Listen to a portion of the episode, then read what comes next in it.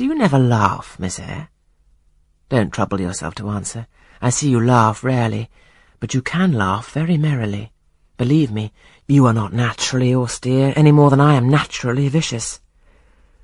The Lowood constraint still clings to you somewhat, controlling your features, muffling your voice and restricting your limbs, and you fear in the presence of a man and a brother, or father or master or what you will, to smile too gaily, speak too freely, or move too quickly. But in time I think you will be natural with me, as I find it impossible to be conventional with you and then your looks and movements will have more vivacity and variety than they dare offer now. I see at intervals the glance of a curious sort of bird through the close-set bars of a cage. A vivid, restless, resolute captive is there.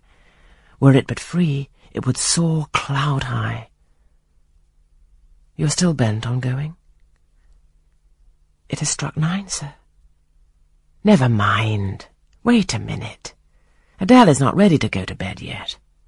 My position, Miss Eyre, with my back to the fire and my face to the room, favours observation. While talking to you, I have also occasionally watched Adele. I have my own reasons for thinking her a curious study, reasons that I may, nay, that I shall impart to you some day. She pulled out of her box about ten minutes ago a little pink frock. Rapture lit her face as she unfolded it. Coquetry runs in her blood blends with her brains and seasons the marrow of her bones.